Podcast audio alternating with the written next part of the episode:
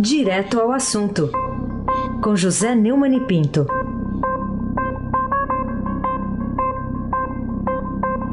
Neumani, bom dia. Bom dia, Raíssen Abac, o craque. Bom dia, Carolina Ercolim, Tintim por Tintim. Bom dia. Não tá aí, não tá aí a Carolina? Bom dia, bom dia. Bom dia, Almirante Nelson e o seu pedalinho. Bom dia, Diego Henrique de Carvalho. Bom dia, Moacir Biasi. Bom dia, Clambofim, Manuel Alice Isadora. Bom dia, melhor ouvinte, ouvinte da Rádio Eldorado 107,3 FM. Aí se abaque o craque. Ô Neumann, a manchete Estadão hoje é Bolsonaro vai ao ataque na ONU e rompe tradição do país. Queria que você falasse pra gente aqui que itens que você destacaria no discurso do presidente lá na abertura da Assembleia Geral da ONU ontem. Bom, na abertura da 74ª Assembleia Geral da ONU, mantendo a tradição de falar, ser sempre o primeiro presidente a falar, que é a tradição que eu conheço né, da, da, da ONU, o Bolsonaro atacou, como vem fazendo desde a campanha, o socialismo, o que ele classificou como ambientalismo radical e o indigenismo ultrapassado. Eu chamaria a primeira atenção para o fato de que a ONU é uma excrescência. A ONU não tem mais sentido. A ONU virou um cabide de emprego de socialistas e comunistas desempregados a, depois de terem perdido as suas eleições em seus países. O exemplo mais óbvio é o da senhora Michelle Bachelet do Chile, que, Bachelet do Chile, que chefia lá um tal de alta autoridade dos direitos humanos. A ONU não tem mais sentido, não tem mais razão de ser como a Liga das Nações, que acabou em 46 para ser substituída por ela. O ambientalismo é um discurso para passar o pano na derrota política da Revolução Socialista no mundo inteiro. O indigenismo, olha, vem de longe, né? O, o, vem da, de 1562, quando um grupo de índios tupinambás foi levado para a Europa com o objetivo de serem exibidos ao rei da França, Carlos IX, e sua corte. Eu aprendi francês lendo um romance clássico, Atalá, que é uma novela do indigenismo do Bom Selvagem, lá da Europa, escrita. O Bom Selvagem é do, Jean, é Jean-Jacques Rousseau. E a novela Atalá é de François René de Chateaubriand e foi publicada a primeira vez em 12 de Germinal de Nono, ou seja, pela, uh, pelo calendário da Revolução Francesa, pelo nosso calendário uh, uh, 2 de abril de 1801. Pois bem, é do tempo de Zé de Alencar, eu sou um grande fã do Zé de Alencar, na minha adolescência li tudo, Minas de Prata, e os dois clássicos do indigenismo, o Guarani, um romance com ação desenvolvido em 1604, publicado em 1857, é a protofamia famosa da obra de Carlos Gomes, né, que foi usada pelo Getúlio, é usada até hoje né, na abertura da Voz do Brasil, prefixo da Voz do Brasil, e Iracema, que é de 1865. É. Vamos ouvir um, um pedaço desse discurso do Bolsonaro, por favor, Mirante Nelson. Problemas qualquer país os tem. Contudo, os ataques sensacionalistas que sofremos por grande parte da mídia internacional, devido aos focos de incêndio na Amazônia, despertaram nosso sentimento patriótico. É uma falácia dizer que a Amazônia é patrimônio da humanidade e um equívoco, como atestam os cientistas, afirmar que a Amazônia, a nossa floresta, é o pulmão do mundo. Valendo-se dessas falácias, um ou outro país, em vez de ajudar, embarcou nas mentiras da mídia e se portou de forma desrespeitosa com e com espírito colonialista. Questionaram aquilo que nos é mais sagrado, a nossa soberania. Um deles, por ocasião do encontro do G7, ousou sugerir aplicar sanções ao Brasil sem sequer nos ouvir. Agradeço àqueles que não aceitaram levar adiante essa absurda proposta. É isso aí. Não, não, sinceramente, eu não vi nada de agressivo nem de mentiroso, nessa, pelo menos desse trecho e no resto do discurso que eu ouvi. Carolina Ercolim, tintim por tintim. Vou falar sobre mais um trecho no que ele cita Cuba e Venezuela. O que, que você achou das menções que ele fez a esses países É, é, ele fez uma citação é, elogiosa ao Moro que chamou a atenção pelo fato de que ele andou aí dando uma, umas beliscadas no Moro e na Lava Jato, né? Então ele disse o seguinte: há pouco presidentes socialistas que me antecederam desviaram centenas de bilhões de dólares comprando parte da mídia e do parlamento, tudo por um projeto de poder absoluto. Foram julgados e punidos graças ao patriotismo, perseverança e coragem de um juiz que é símbolo do meu país, o doutor Sérgio Moro, nosso atual ministro da Justiça e Segurança Pública. É, o, a defesa do Lula está representando na, nas Nações Unidas porque não há qualquer decisão judicial condenatória definitiva contra Lula que permita afastar essa garantia constitucional de presunção de inocência por qualquer órgão do Estado brasileiro. Mentira! Mentira! O Lula é ladrão, condenado por corrupção e lavagem de dinheiro por 8 a 0 nas três instâncias. Três instâncias. Então, é, podem lá recorrer, mas é mentira. O Bolsonaro também disse que não ampliará a demarcação de terras indígenas. Acho também que tem terra indígena demais citou interesse estrangeiro na, riqueza minerais do Brasil, que é óbvio, e disse que está apresentando ao mundo um Brasil que ressurge depois de estar à beira do socialismo. Quanto a isso, eu tenho dúvidas. De qualquer maneira, apontou, como você disse, Cuba e Venezuela como exemplos de ditaduras e disse que o Brasil vive um mundo de abertura ao mundo, um momento de abertura ao mundo e liberdade econômica. É, chamou o, o, e falou de Cuba e, e da Venezuela. Eu queria até aproveitar para fazer uma correção histórica. Fala-se muito que o Brasil foi o último país do mundo a, a abolir a escravatura. Não, Cuba tem escravo até hoje. Né? Mas médicos é uma forma de escravidão. O, o médico sai, não vem mais para o Brasil, mas vai para a Venezuela, o, e o dinheiro é pago para o governo cubano. Ou seja, Cuba tem escravos espalhados pelo mundo. Vamos ouvir o pedaço que ele fala isso então, Almirante, por favor. Senhoras e senhores, apresento aos senhores um novo Brasil que ressurge depois de estar à beira do socialismo. Meu país esteve muito próximo do socialismo, o que nos colocou numa situação de corrupção generalizada, grave recessão econômica, altas taxas de criminalidade e de ataques ininterruptos aos valores familiares e religiosos que formam nossas tradições. Em 2013, um acordo entre o governo petista e a ditadura cubana trouxe ao Brasil 10 mil médicos sem nenhuma comprovação profissional. Foram impedidos de trazer cônjuges e filhos. Tiveram 75% de seus salários confiscados pelo regime e foram impedidos de usufruir de direitos fundamentais como de ir e vir um verdadeiro trabalho escravo. Acreditem. É isso aí. Raíssa Abac, o craque. Bom, Neumann, mudando de assunto, vamos voltar a falar das prisões daqueles dois hackers de fora de Araraquara nesses últimos dias. No que, que isso pode ajudar a Polícia Federal a desvendar aquele mistério da invasão de celulares de a, autoridades, agentes públicos, até de jornalistas? É, a Justiça manteve anteontem a prisão do Chiclete, né? E do tal de Luiz Molição. É, o antagonista apurou que Glenn Greenwald gravou em vídeo várias conversas com o hacker Walter Delgatti, o vermelho. A descoberta pela Polícia Federal do áudio de Luiz Molisson, como revelou a Cruzoé, indica que o jornalista conversou com outros integrantes do grupo.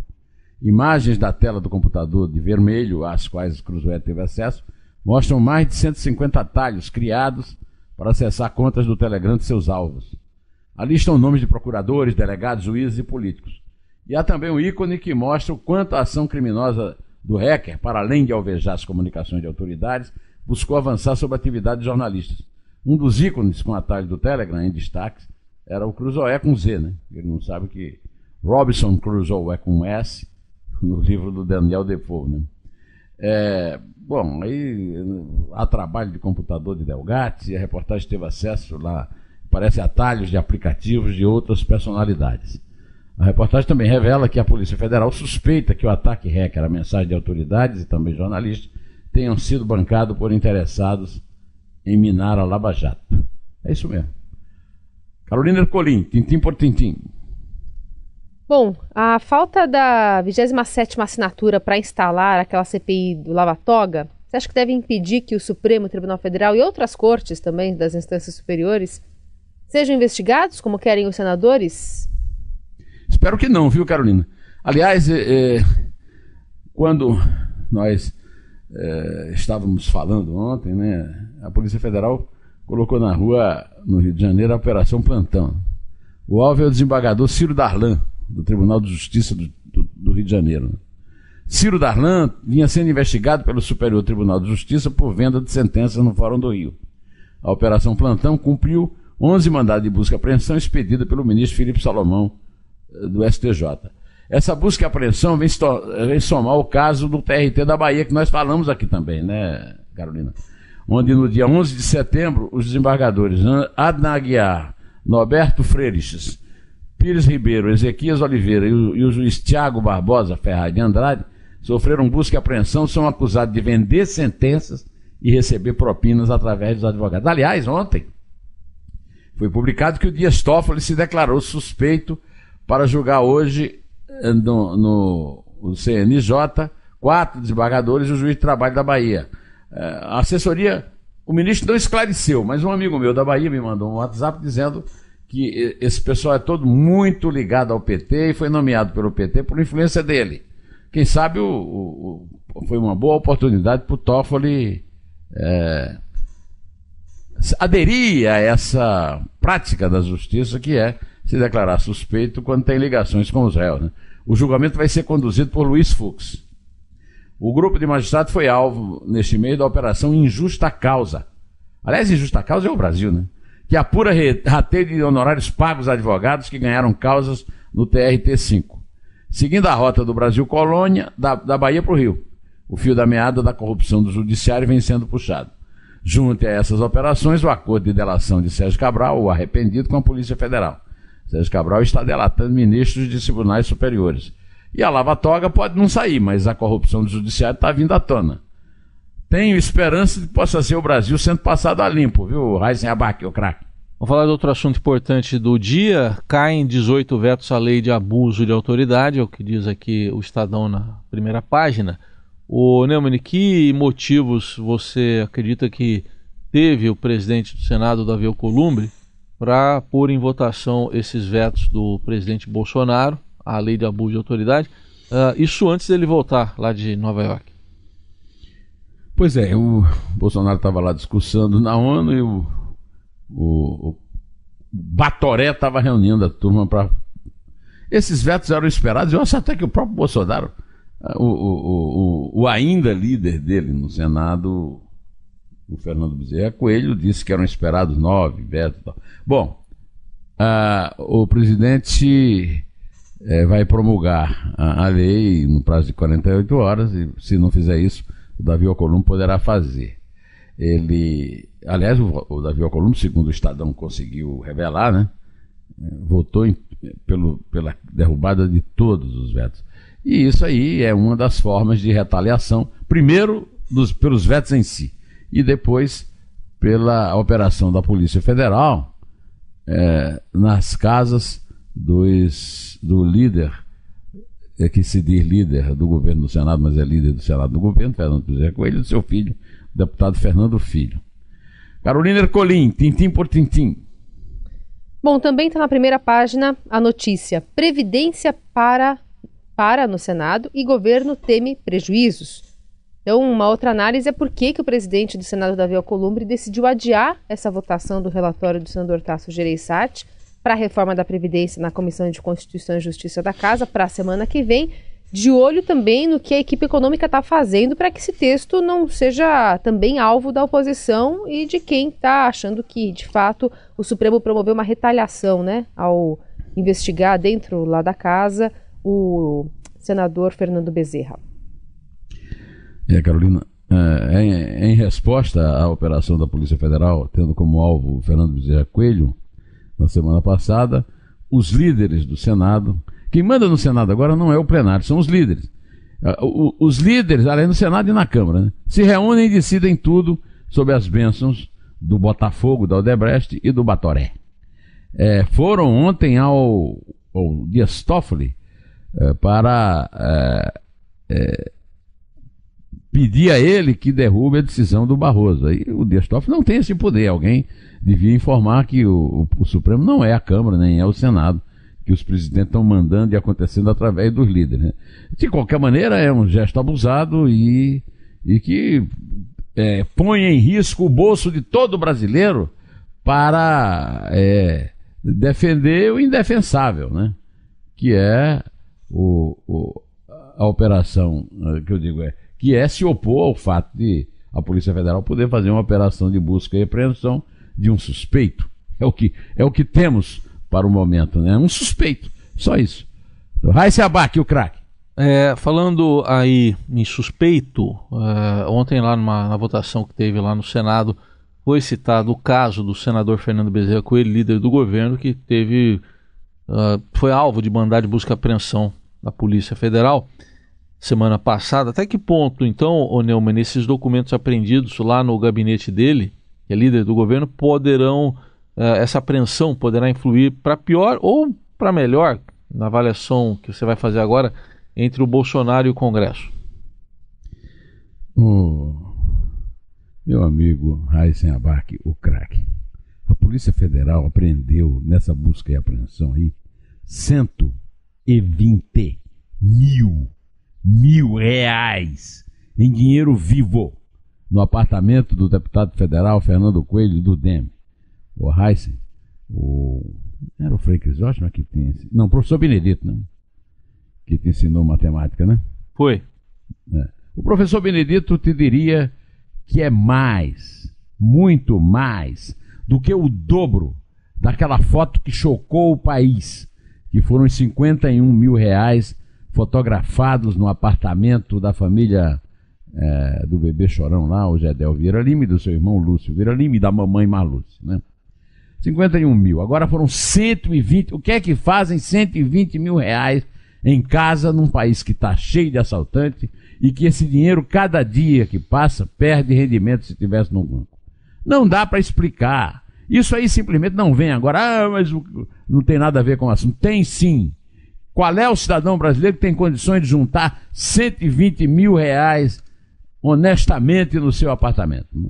Além disso, a Polícia Federal apreendeu nas diligências no Senado, é, na quinta-feira 19, um computador com arquivos que citam a Paulista SA, empreiteira investigada por suposto pagamento da, é, é de, de, propinas ao senador Fernando Bezerra Coelho. É, pode chorar, pode espernear, mas a verdade é que a constatação é chocante e estamos conversados. Carolina Ercolim, tintim por tintim. Bom, a Câmara dos Estados Unidos abre inquérito contra Trump, noticia o Estadão na primeira página. Agora, essa decisão da presidente da Casa dos Representantes de abrir um processo de impeachment contra o presidente dos Estados Unidos foi tomada por birra da oposição, ou tem razão jurídica, ou tem questão eleitoral no meio? Como é que a gente faz essa avaliação? Eu acho que tem as três coisas, né? Tem birra da oposição.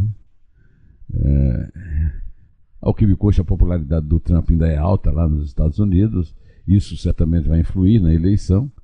Uh, o, o, Partido Democrata se perdeu. Né? Uh, assim, a, a, a, chance que o Partido Democrata tem de enfrentar o, o Trump é realmente o Joe Biden, que era o vice né, do Obama. O Obama é um, é, hoje é um pato manco, né? É, e não, nos Estados Unidos não pode, né? O Obama já cumpriu dois mandatos. De qualquer maneira, o Joe Biden é o personagem principal desse telefonema é, do Trump que está causando todo esse rolo. Né? E esse telefonema tem efeitos é, realmente na eventualidade de um processo de impeachment. Né? O, segundo o, a apuração no telefonema, o, o Trump decidiu, é, pediu lá ajuda para criar problemas lá na campanha do Joe Biden. Né? Ah, além disso, o, a eleição se aproxima e é o trunfo forte que os democratas têm. Né? A presidente da Câmara dos Representantes, da House of Representatives, né? a Câmara dos Deputados lá dos Estados Unidos, a Casa dos Representantes, a democrata Nancy Pelosi, anunciou os primeiros passos para o impeachment. Né? Ela vai abrir uma investigação formal para determinar se o Trump pode ser afastado do cargo é, porque é, o Partido Democrata da oposição, que é maioria na Câmara, acusa Trump de usar o cargo para perseguir um adversário político. Ah, o Partido Democrata tem maioria na Câmara para tocar o processo. Depois o processo vai para o Senado, aí precisa de dois terços. Aí já complica, porque a maioria no Senado é, é de republicanos. Aí tem que ver se os republicanos estão realmente unidos em torno do Trump para continuar na presidência. Né? A Pelosi disse que o presidente precisa ser responsabilizado pelos seus atos e ninguém está acima da lei. E isso aí é básico num Estado de, de, de, direito. Ninguém está acima da lei, à exceção de 50 mil de foro privilegiado no Brasil. Né? É, 163 deputados democratas já apoiam o impeachment. Mas são, mesmo lá na Câmara, que é a maioria democrata, o, o impeachment precisa de 218 votos para aprovar, né? para ser aprovado. O, o Trump, como sempre, respondeu por meio do Twitter. Um dia tão importante na ONU, tanto trabalho, tanto sucesso, e os democratas, de propósito, querem estragar isso com mais lixo e caça às bruxas. Escreveu é, Pelosi, Nada, Schiff e outros nem viram a transcrição. É isso aí, vamos, vamos ter um rolinho aí lá. Impeachment nos Estados Unidos. Eu me lembro que eu tive lá na época do, do, da tentativa de fazer o impeachment do Nixon, mas ele renunciou antes. E eu vi a renúncia do Nixon, Richard Nixon, no bar, do, no bar do hotel St. Francis, em São Francisco, na Califórnia. É isso aí, vamos contar, né? Vamos contar e esperar. Contar e esperar. Carolina Ercolim. É três? É dois. É um. Em pé.